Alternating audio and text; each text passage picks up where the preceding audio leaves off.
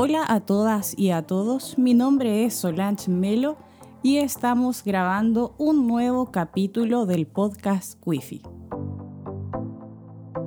Un espacio de conversación sobre cultura, ancestros y pueblos originarios.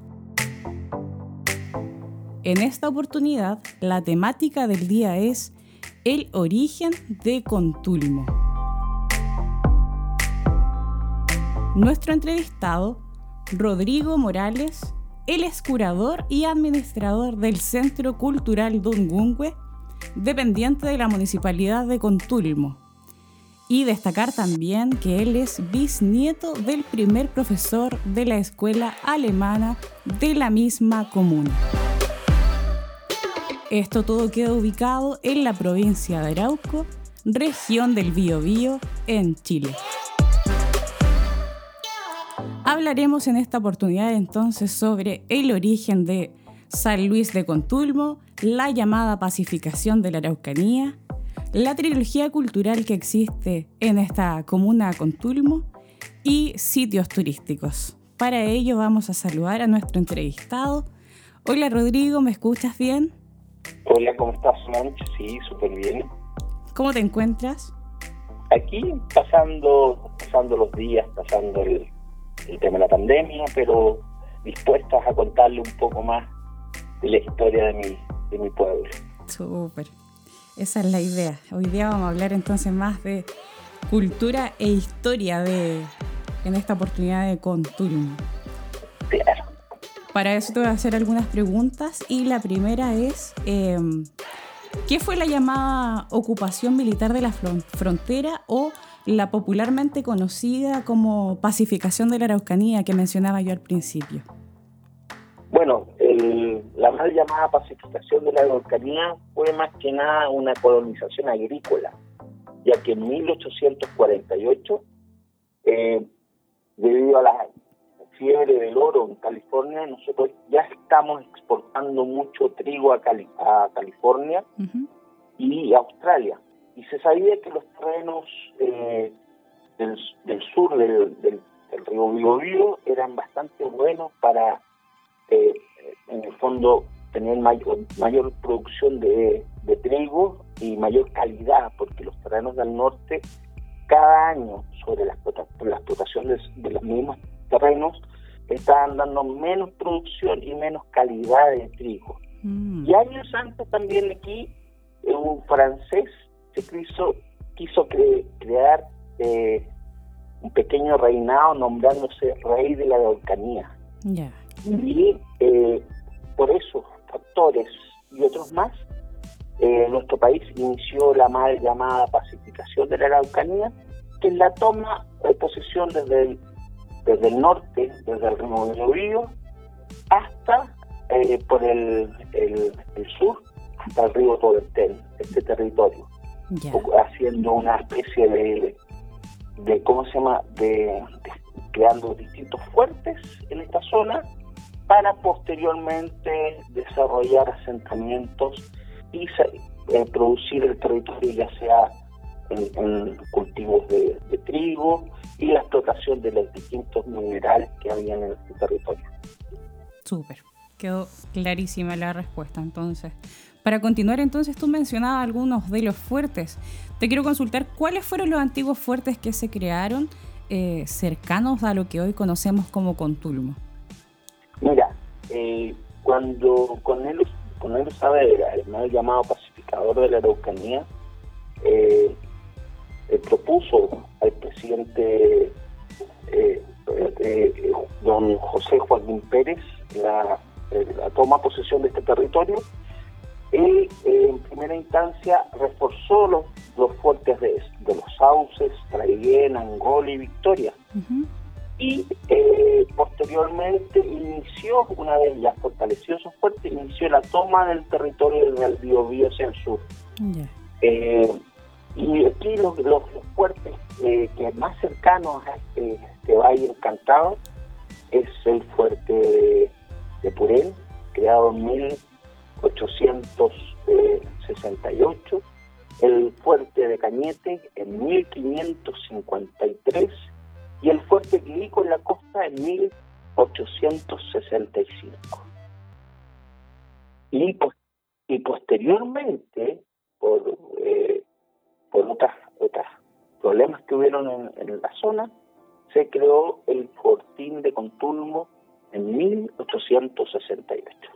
Mm, ya, interesante ese último punto igual. ¿Actualmente esos fuertes siguen o eh, actualmente esas son ciudades que tienen algo de esos fortines todavía? En su mayoría, algunas ciudades han, a Dios gracias, han rescatado su patrimonio, pero en, la, pero hay algunas ciudades que no tienen.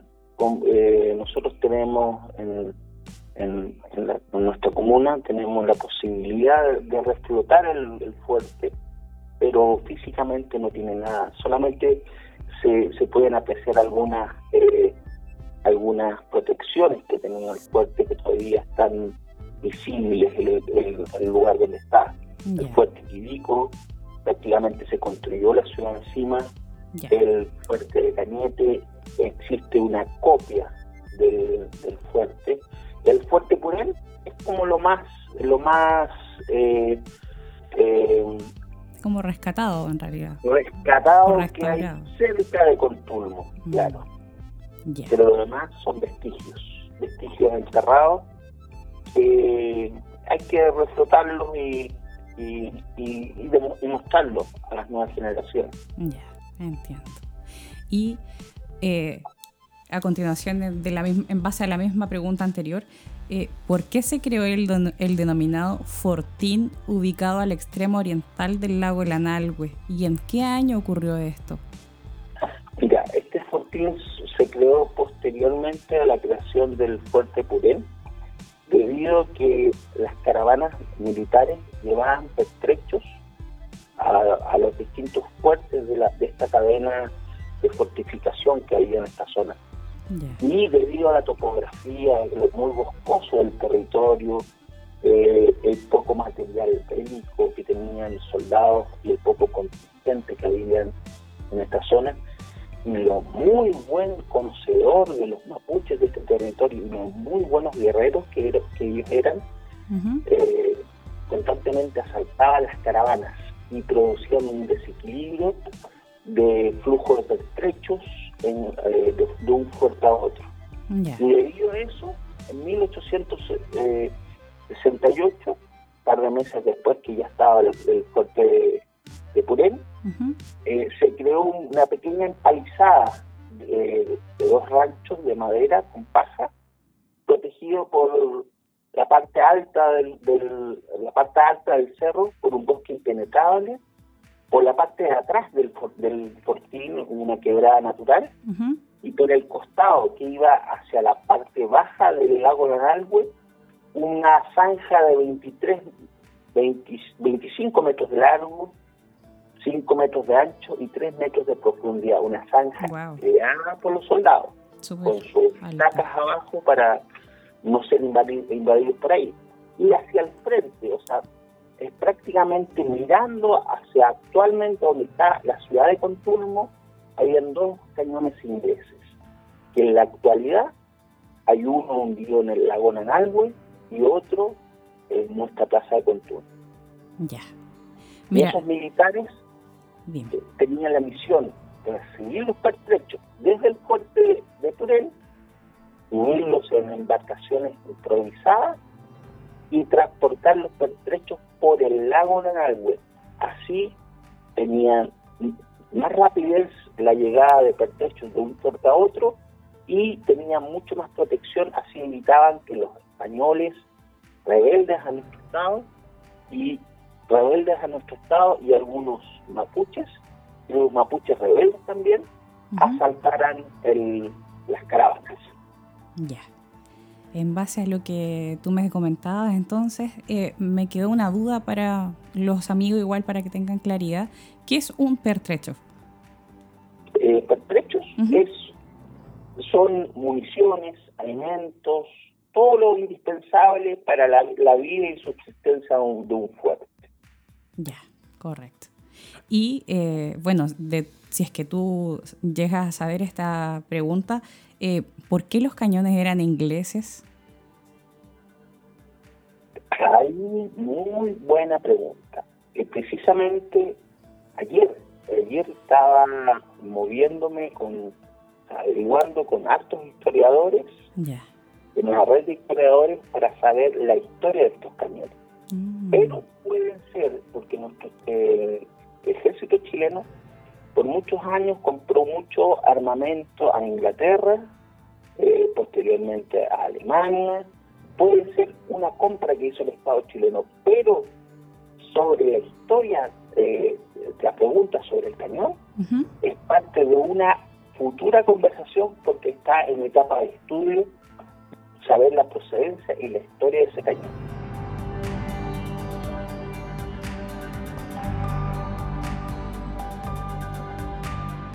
Para continuar entonces y en base al mismo tema, eh, la próxima pregunta es, ¿cómo se pobló la zona con agricultores chilenos en este caso y qué condiciones impuestas tenía esto? Bueno, después de la formación del Fortín de Contulmo, paulatinamente ellos fueron ahuyentando a, los vándalos de este territorio, a, los, eh, a algunas tribus rebeldes españoles de esta zona, y se, se decretó el traer, eh, invitar a agricultores que estaban asentados en distintos puntos eh, de, la zona sur de nuestro país, fueron invitados a desarrollar un asentamiento para posteriormente eh, crear una ciudad. Estos colonos fueron invitados a este territorio, pero no fueron invitados gratis ellos venían bajo un crédito establecido por el Estado chileno, venían como inquilinos del Estado. Cada, cada, familia en su primera instancia recibió una carreta con su yunta de huelga, una hijuela que corresponde a 40 hectáreas, lo más avanzado para trabajar en la agricultura, el arado palo o el arado de chancho, y un par de de objetos menores para la subsistencia de los primeros años de vida en este territorio. Ellos tenían que desmalezar sus tierras, desmalezar tierras aledañas para la llegada de más colonos.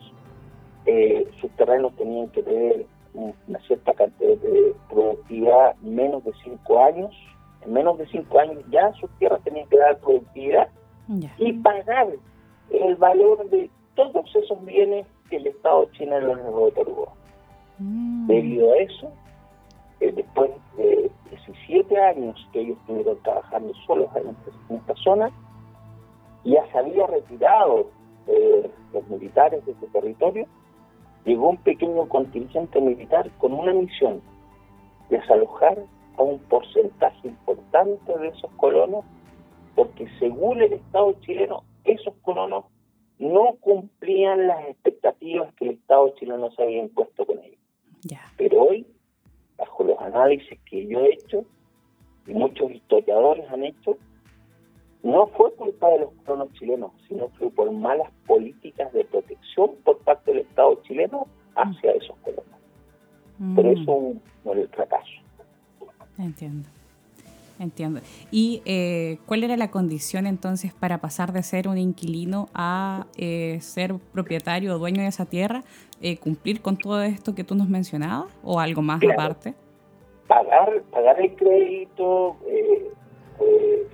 cumplir con de, ahuyentar a los a, la, a los bandidos del, territorio, desmalezar las tierras, tener buen comportamiento con, con el vecino, eso también era bastante importante. Y eh, luego de máximo de 10 años, el Estado, una vez que estaba todo en regla, entregaba los documentos, que ahí sus, sus bienes dejaban de ser parte del Estado y eran de propios. Pero también ellos tuvieron muchos problemas yo te voy a nombrar algunos.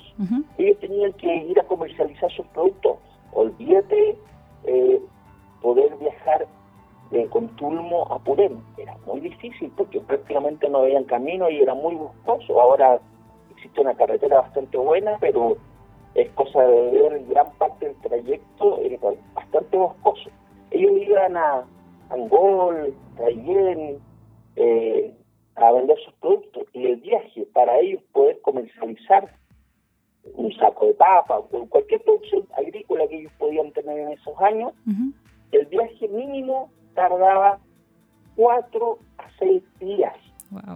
Y si era invierno y querían dejar más lejos para tener mayor eh, eh, venta en sus productos, hasta 14 días tardaban en llegar a una ciudad para poder tener mejor precio de venta por un saco papa o un saco de avena que ellos podían producir en esos años.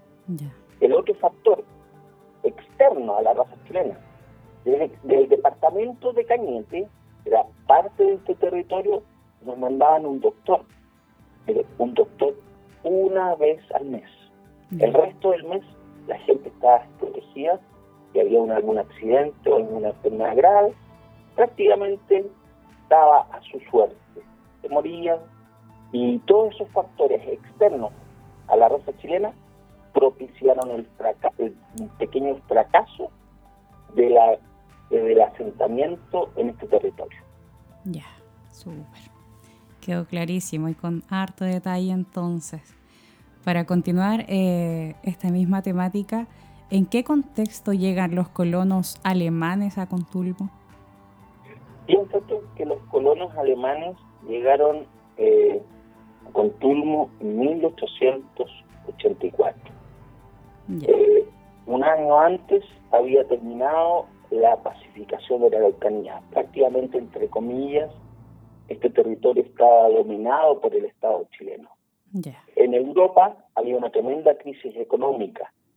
Eh, Europa se escuchaba mucho del tema de las saliteras, el auge económico que tenía Chile eh, en, Alemania también se escuchaba de los asentamientos anteriores que llegaron, si no me equivoco, en 1851 en el sur, en Valdivia, eh, Osorno, y ellos efectivamente como tenían una tremenda crisis económica, eh, propiciada por un pastor, Oscar von Barwitz Krauss, eh, él, bueno, presentó varias iglesias, varios teatros, charla sobre lo provechoso que era venir a evangelizar esta zona y eh, en el fondo a tener una mejor vida. Y en 1884 partieron desde Alemania, eh, haciendo una, pequeña escala en Inglaterra, y en Inglaterra tomaron el vapor que se llama el Cotopax, que los llevó al puerto Talcahuano, posteriormente viajaron a Concepción, Angol, y en Angol tomaron la decisión de viajar hacia el sur. Y posteriormente, en el camino, decidieron asentarse en este territorio. Pero tuvieron mayor suerte, como ya habían algunas familias chilenas que habían sido desalojadas y ya habían trabajado las tierras ya habían hecho un gran parte del trabajo y ellos vieron las, tierras eh, y aprovecharon los terrenos que estaban prácticamente desmalezados y se asentaron en este territorio. Ya. Entonces tú dices que la decisión la van tomando en el camino y tú sabes si ya venían directamente o iban, perdón, directamente a Contulmo o no, no, llegaron al lugar. No, estos este grupo colonos, que eran 60 familias, venían designados al, a lo que hoy se llama Traillén. Pero en Concepción supieron que habían algunas pestes y enfermedades, que las tierras no eran muy buenas como se las como ellos eh, eh, querían, y en el viaje, sin tomar muchas decisiones con las autoridades chilenas, en el viaje hicieron una pequeña como objeción al, al, lugar y el gobernador de nuestro humillarse no se hizo ninguna eh, ninguna eh, eh, ¿cómo se llama? no se hizo ninguna objeción al tema y cambió la ruta en dirección hacia el sur sabiendo pasando por los distintos lugares donde él podía, podía sabía que se necesitaba hacer un asentamiento y después de, de un largo viaje plena lluvia, pasando por ríos, incluso carretas que se inundaban, que se daban vuelta, barro hasta las rodillas. Eh, lo único que ellos querían llegar a un, sector ahí a descansar y como venían guiados por chilenos que conocían el territorio, los llevaron a este valle y pudieron descansar un par de días y en, el territorio, o sea, en el sector de Conturmo, tomaron la decisión final de asentarse acá. Ah, interesante dato de la historia. Súper, súper. Y respecto entonces a la llegada de los colonos, de los colonos alemanes, perdón, y entendiendo también que ya existían colonos chilenos, que en este caso son criollos, eh, ¿cómo fue eh, la convivencia con el pasar quizás poco tiempo entre colonos alemanes, criollos y eh, los mapuches que ya existían también en el lugar ahí? ¿Cómo fue eso? Yo no, te, puedo disfrazar mucho de, parte de la historia. A ver, como el Estado chileno ya había desalojado algunos chilenos de este territorio, eh, hubieron ahí pequeñas como rivalidades al principio, culpando a los colonos de, eh, de la mala política de acción que hizo el Estado chileno, eh, pues, culpando a los colonos alemanes de la mala política de acción que hicieron el Estado, nuestro Estado, hacia ellos. Y hubieron unas pequeñas rivalidades, pero poco a poco se fueron subsanando. ¿Por qué? Porque se, comenzó una alianza estratégica entre las, entre las culturas. Mm. ¿Por qué? Porque los primeros años, eh, los, colonos que llegaron acá, colonos de Europa que llegaron a, a este valle, eran en su mayoría gente joven, tenían profesiones nada que ver con el campo. Había dentro de las 60 familias, si no me equivoco, 5 o 7 jefes de familia eran agricultores. El mm. resto era calabaceros, que trabajaba el cuero, eh, eh, había un mecánico, había un boticario, un pintor de decoración interior y así profesiones netamente de ciudad y no tenían ni idea cómo tomar una pala prácticamente.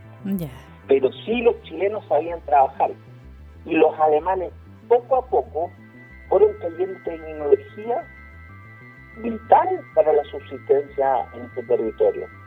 Eh, de cuento, trilladora, la trilla, la zona central de nuestro país, que sigue siendo, bueno, una, un, algo simbólico, de forma simbólica a caballo.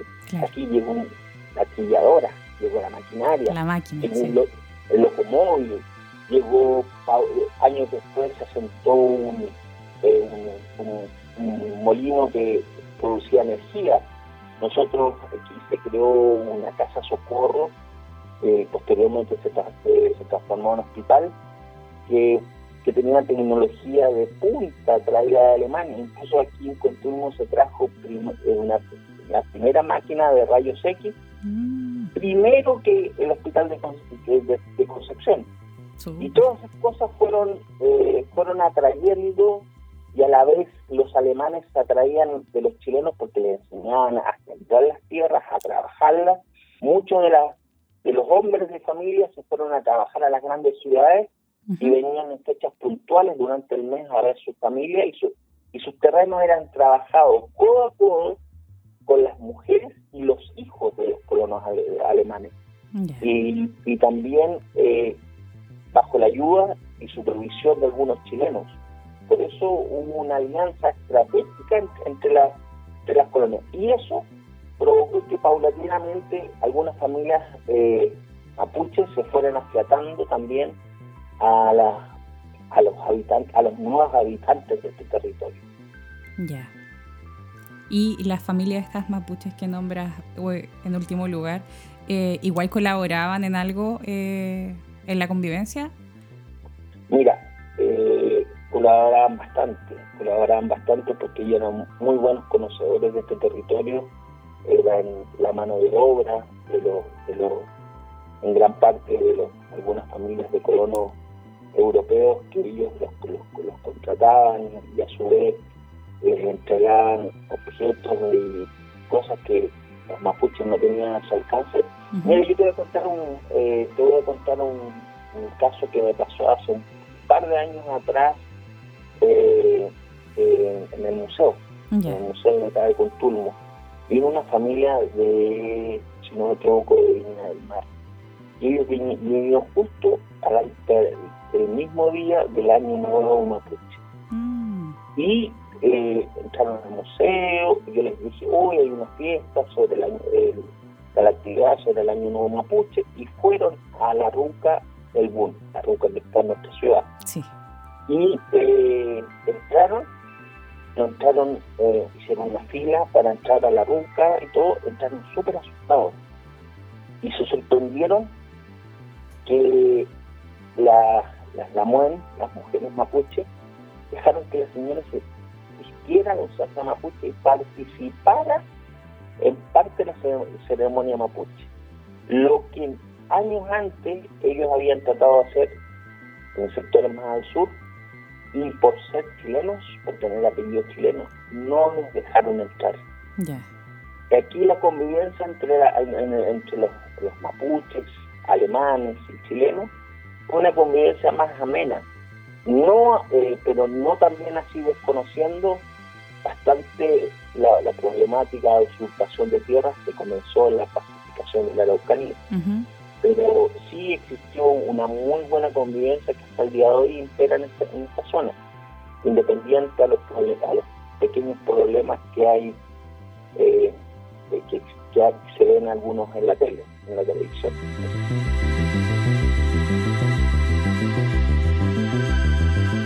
Sí, justamente te iba a consultar si esta convivencia, este buen convivir ahí eh, de estas tres verdad culturas diferentes se han mantenido y bueno, al parecer sigue así. Sí, sí, sí.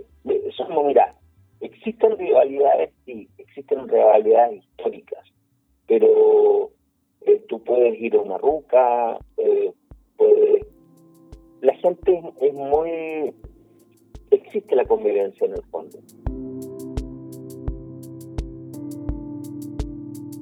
Para continuar y ya cambiando un poco de tema, eh, ¿qué atractivo turístico, para, sobre todo para la gente que no conoce, que quizás es de aquí mismo, de la región del Biobío o de lo largo de Chile, eh, ¿qué atractivo turístico entonces se puede destacar para conocer allá en Contulmo?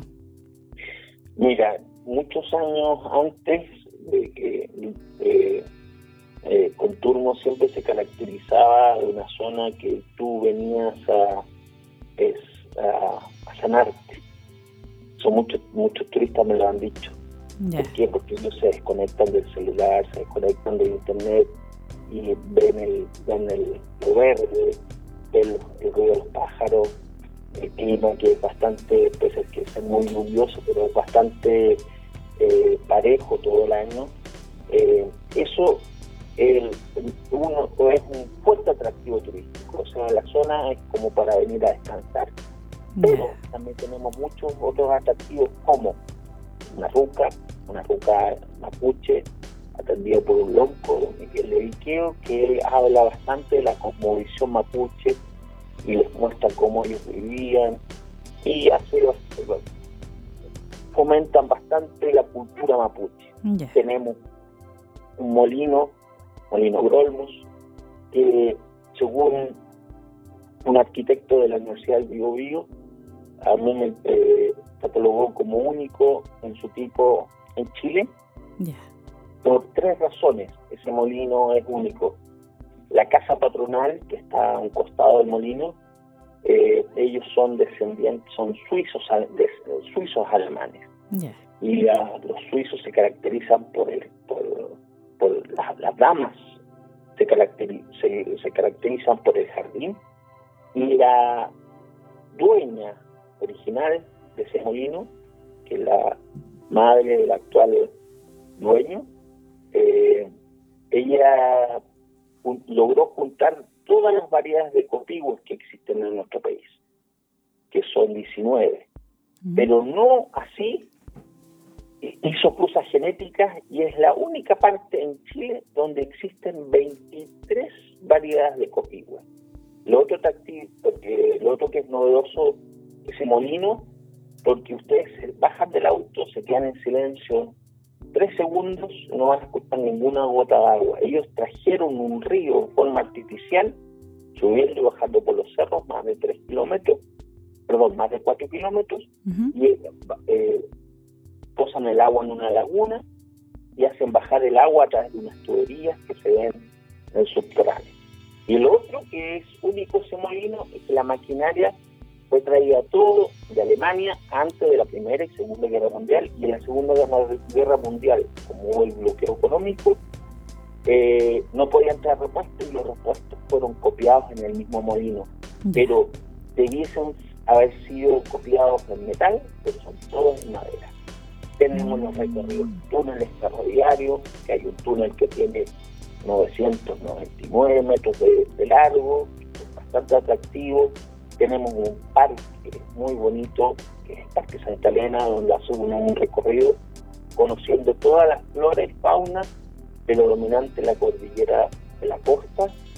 Tenemos el lago más puro cerca ciudad eh, de, Chile, perdón, de Sudamérica, el lago Yoyeo, y el Centro Cultural Nongungüe, donde se cuenta un poco la historia del Contulmo, que abarca la cultura mapuche, chilena y alemana. La trilogía cultural. exactamente. Y eh, mira, de lo que me comentabas, me quedó solamente una duda. Eh, nosotros leímos por ahí, averiguamos que el molino Grolmus del que tú comentabas abastecía también de luz. ¿Qué nos puedes contar un poco de También abastecía, eh, esencialmente, abastecía de luz a Contulmo, incluso eh, todavía el, los, el, perdón, el generador que tiene está 100% operativo, no genera luz a Contulmo porque no genera suficiente voltaje, pero podría generar luz a ciertas partes de Contulmo, pero está 100%, operativo. Y mm. era es, eh, está 100% operativo y es bastante bonito y generaba luz los primeros años solamente para el tendido eléctrico de las calles principales y una luz, eh, eh, perdón, y luz también para la municipalidad de, de Posteriormente se hizo se hizo una modificación y se le agregó luz a el, ¿cómo se llama? el registro civil de la comuna. El resto de las casas todavía se, se, seguían batiendo con velas y lámparas a parafina. Posteriormente, poco a poco, algunas casas fueron incluyendo la luz eléctrica. Pero no cabe duda entonces que el molino Grolmus fue de gran importancia en la historia de la, de la comuna en realidad. Fue vital. Sigue siendo hasta el día de hoy la industria operativa más grande que tenemos en el pueblo. ¿Por qué?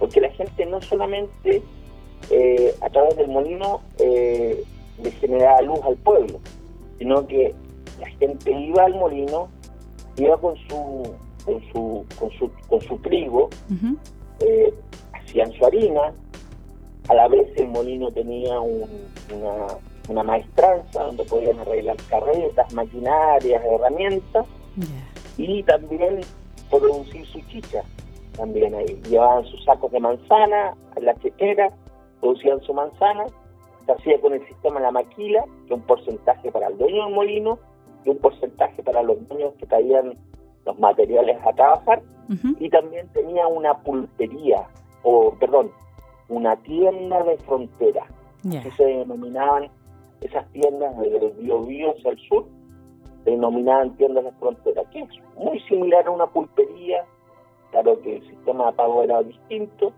pero eh, tenían de todo, de todo tipo de cosas y la gente, mucha gente bajaba del cerro, iba al molino, se aprovisionaba de su chicha, de su harina, arreglaba alguna herramienta o alguna maquinaria eh, y se iba directamente al campo. No bajaba al pueblo porque prácticamente ahí tenían de todo, era como un pequeño supermercado. Ah, se, abastecían completamente entonces. Claro. Ya, entonces hay harto atractivo turístico, harto lugar para visitar y eh, destacar eso también. Y para cerrar, me gustaría que nos contara alguna historia local que tú conozcas, que tú quieras dejar eh, plasmada en este podcast. ¿Es posible? Mira, muchas, hay muchas historias. Eh, por eso hago la invitación, ya sea a la gente que nos está escuchando, de ustedes para, para una próxima entrevista. eh, bueno, te voy a contar una. Ya. La, petición. Eh, es la del doctor Padra. Nosotros en Contulmo los primeros años, como yo te conté al principio, teníamos la carencia de un doctor en la zona, que venía solamente una vez al mes.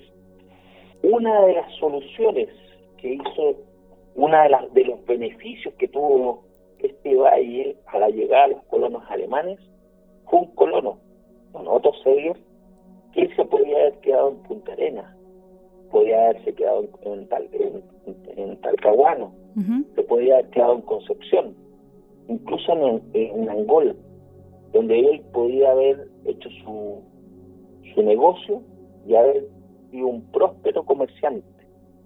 Él tenía una profesión que era boticario, farmacéutico, como se conoce ahora en la actualidad.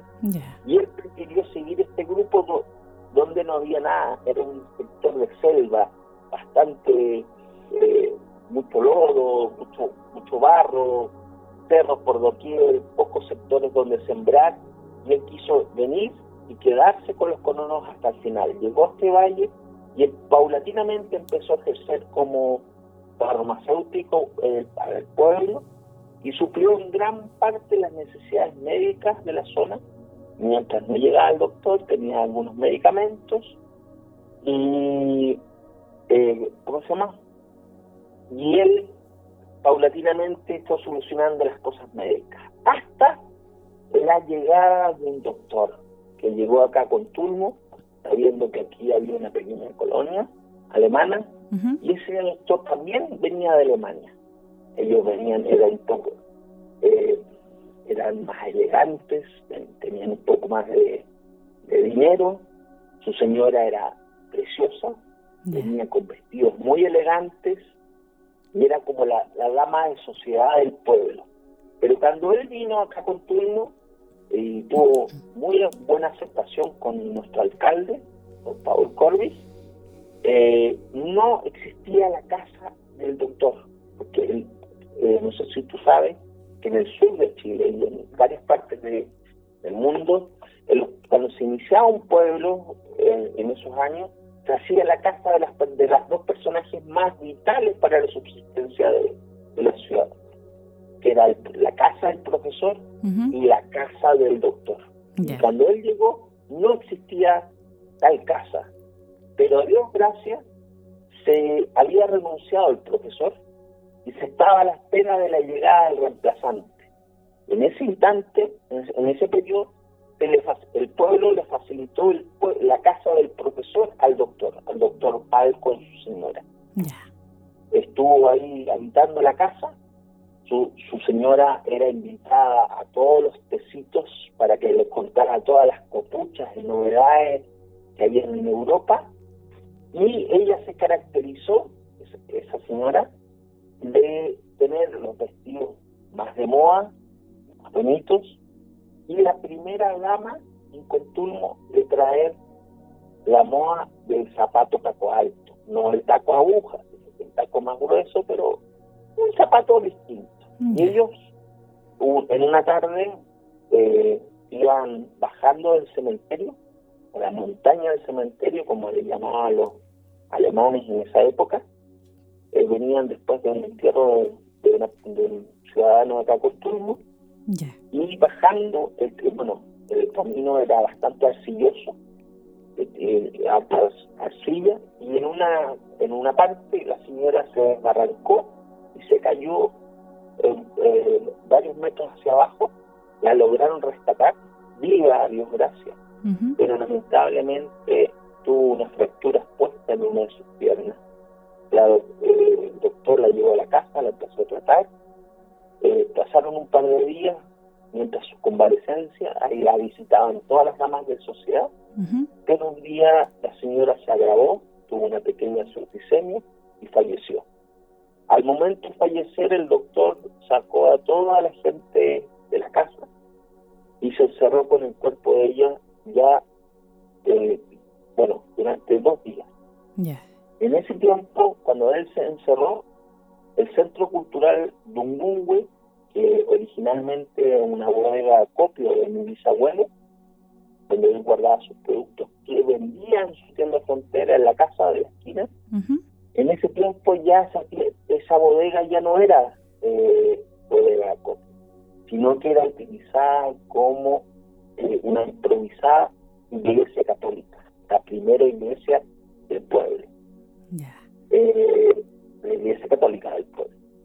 Y el curita de, esos años buscó una comisión de caballeros para que al día siguiente, a una hora determinada, entrara a la casa del doctor y sacara el cuerpo de los dos, porque todo el pueblo pensaba que el doctor se había suicidado de su señor. Al día siguiente, antes que se cumpliera la hora de entrar a la casa, el doctor salió a la, de, la casa, eh, sorprendiendo a todos los del pueblo, y llegó a la iglesia y empezó a hablar con el curita para hacer, para hacer los preparativos. El alcalde apareció, el alcalde dijo, usted no haga nada, nosotros como, como comuna nos vamos a hacer cargo del entierro de su señora. Pero el doctor, como venía recién llegando, no tenía liquidez, no tenía dinero. Una familia de colonos eh, chilenos le facilitó su nicho de, una de, cemento para que alojara el, ataúd ahí. Y cuando tuviera liquidez, estuviera más, más calmado, hiciera eh, buscar un espacio en el cementerio y hiciera el traslado definitivo. Se hizo todo lo que la comunidad quiso, el doctor se fue a su casa, empezaron a pasar los días, empezaron a pasar los meses, los años, el doctor, bueno, antes de eso llegó el profesor, el profesor se hizo muy buenas migas con el doctor y lo dejaron vivir hasta su muerte en la misma casa, pero en una casa secundaria, una, mm. una, pieza secundaria de la propiedad. Y el doctor empezó a trabajar, eh, muy elegante, incluso mi, mi, padre lo alcanzó a conocer, era chiquitito, siempre eterno, siempre pelo largo y barba larga, blanca. Y los niños en esa época tenían miedo de ir donde él porque pensaban que era como un pequeño duende, pero todos decían que la atención era ejemplar. Y el doctor ya viejito se acordó de su señora, contrató a tres lolos, yo los llamo enciclopedias vivas, que yo logré entrevistar al último que me contó la historia. Y estos lolos fueron al cementerio con el, con el doctor a una emisión, sacar el ataúd donde estaba descansando y ponerlo en un espacio definitivo. Una vez que los chicos tenían el ataúd arriba, eh, el doctor se tomó las atribuciones de abrir el ataúd. Los lolos no querían abrirlo porque sabían que podía reflejar alguna peste o enfermedad antigua. Los chicos lo abrieron a regaviente y quedaron los tres sorprendidos sin saber qué es lo que pasaba, porque el cuerpo estaba completo. Entonces, esta es una zona muy lluviosa y eh, el cuerpo estaba completo. Y el doctor se agachó, empezó a registrar el cuerpo de su señora y, y, con el dedo gordo de su mano derecha le pasó pasar los pelitos de la, del, de, los pelitos del, o sea, el, sector de la, de la frente y los pelitos, el, cabello se, se le cayó. Los quedaron sorprendidos porque tantos años la señora con cabello y este caballero llegó y, lo tocó y se le cayeron. Los chicos taparon el ataúd, la enterraron, se bajaron al pueblo, el doctor les pagó lo que habían pactado y al par de semanas le llegó a oídos del doctor que lo que había pasado en el cementerio había sido un hecho de brujería. Y el doctor recién ahí contó la verdadera versión, pero lo contó enojado, porque él no era un brujo, sino que era un doctor él para no viajar a, ya sea a Purén, Cañete o otro lado, que sí hizo una firma un colega doctor, esos dos días que todas cuando recién había muerto su señora, que todos pensaban que él se iba a suicidar, el tanto que amaba a su señora, hizo el primer proceso de embalsamamiento a un cuerpo humano acá en Contumbo, que resultó mm. ser su señora. Qué interesante. Esa, esa es una larga historia eh, que te puedo contar y hay muchas otras más que te puedo seguir contando sobre un poeta, presidente, cantantes y varias otras cosas más que pasaron aquí, que son todos los personajes que te he mencionado, son todos conocidos a nivel nacional. Súper interesante la historia, muy interesante. Yo creo que los amigos que van a escuchar este podcast, que lo están escuchando, les gustó sin duda, les llamó la atención. Y eh, antes de cerrar, eh, me, te quiero hacer la consulta, yo ya conozco, pero eh, de todas las historias que nos has contado, parte quizás de la indumentaria del, del doctor del pueblo, del profesor, ¿existe eso en el, en el Centro Cultural Don Gungwe? Mira, eh, tú tienes en el Centro Cultural, hay escritos hechos por él, en donde, bueno, están en alemán, pero es muy interesante, donde lo, eh, especifica la madre los, cuidados que tenía que tener los primeros días de haber tenido su, su bebé, las cuántas gotas de agua le podía dar y los cuidados que ella podía mantener. Sus libros, donde él eh, constantemente estudiaba algunos casos, eh, y, tiene distintos otros objetos del doctor, del, mismo doctor. Y también hay una carta en el museo que ahí se les, se les eh, ¿cómo se llama? Se les, eh, se les dice a la, juventud de esa época, el 23 de diciembre de 1926, que se suspende, se cambia la fecha de un baile de fantasía en el Hotel Geister, que ahora se llama Hotel Central. Y eh, no para hacerlo más protocolar, a la gente que se la avisaba, firmaba bajo la misiva. Y en la tercera firma del lado derecho sale la, firma del doctor. Dice DR Padre. Ahí también tienes otros antecedentes del mismo doctor. Súper interesante entonces. Nos quedó clarísimo entonces que el Centro Cultural Dungungwe está lleno de historia, de objetos y de harto más para contar. Eh, para eso entonces quiero eh, despedirte, Rodrigo. Y antes que todo, eh, dejarte la invitación para un próximo podcast. Me imagino que hay harto más que contar, hay más historias, ¿verdad? Mucho más historia, es muy entretenido. Yo pienso tú que yo conocía este pueblo a través de la historia de mi abuelita y de mi abuelo, y de mi padre sobre todo. Pero lo conocí dos o tres veces, pero era demasiado chico. Pero cuando llegué a este pueblo que vine solamente a supervisar un arreglo en la casa de mi familia, hice este pueblo y dije, aquí no me muevo porque aparte que hay muchos atractivos turísticos, eh, una zona muy muy potente bajo, bajo ese concepto, pero lo más potente que tiene es la historia, es su, su fusión, su cultura, tanto mapuche, chilena y alemana, que es muy rica. Y se ve en cada parte del pueblo que, que, tú, que tú recorras, tú conoces parte de su historia. Y no solamente la parte visual, también la parte eh, culinaria, que es bastante rica. Nosotros aquí tenemos la espetilla blanca, un producto único en el mundo. Tenemos los kuchen, los asados, comidas típicas alemanas, que son bastante eh, eh, eh, tenemos hartos visitantes que vienen especialmente a Conturmo a conocer la frutilla, probar el clerio, el borgoña, el cujen de frutilla, el cujen de nuez y cosas Harto entonces para poder conocer cuando pase toda esta emergencia sanitaria. Eh, a todos los que están escuchando yo los quiero dejar invitados, pero cordialmente que conozcan Contulmo eh, si no conocen Conturmo, claramente que vuelvan a visitar el lugar, que visiten también el Centro Cultural Dungungwe, que ahí los va a estar atendiendo Rodrigo, quien está en esta entrevista. Así que sin más que aportar, eh, Rodrigo, te quiero despedir y eh, reiterar la invitación a un próximo podcast.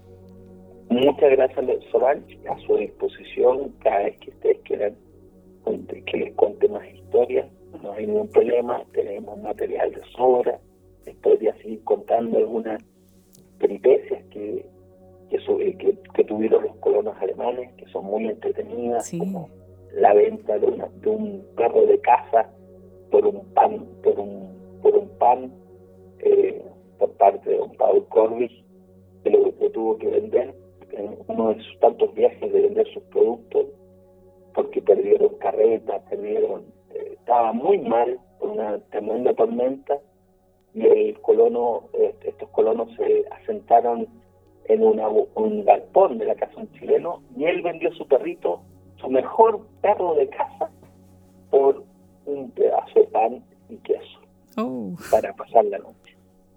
Qué fuerte historia.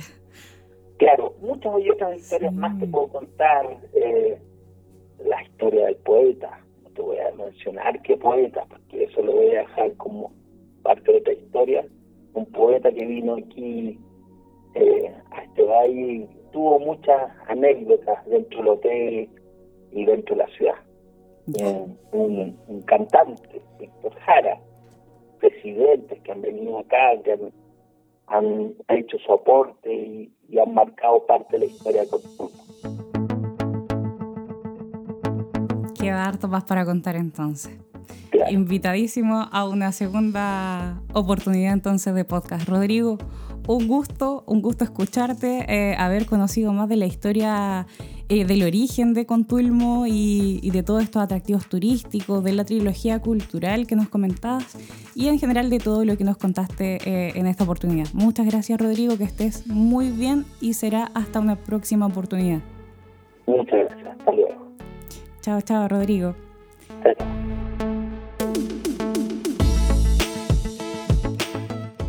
Y para ustedes los que están escuchando, invitarlos también a que puedan seguir escuchando nuestros podcasts y también a descargar nuestra aplicación Wi-Fi disponible gratuitamente en Play Store. También pueden visitarnos en www.wifi.com para más novedades y seguirnos en nuestras redes sociales. Agradecer cordialmente a Red Learning. Será hasta un próximo podcast. Los dejo invitados a todos entonces para una próxima oportunidad. Me despido cordialmente. Saludos a todos. Chao, chao.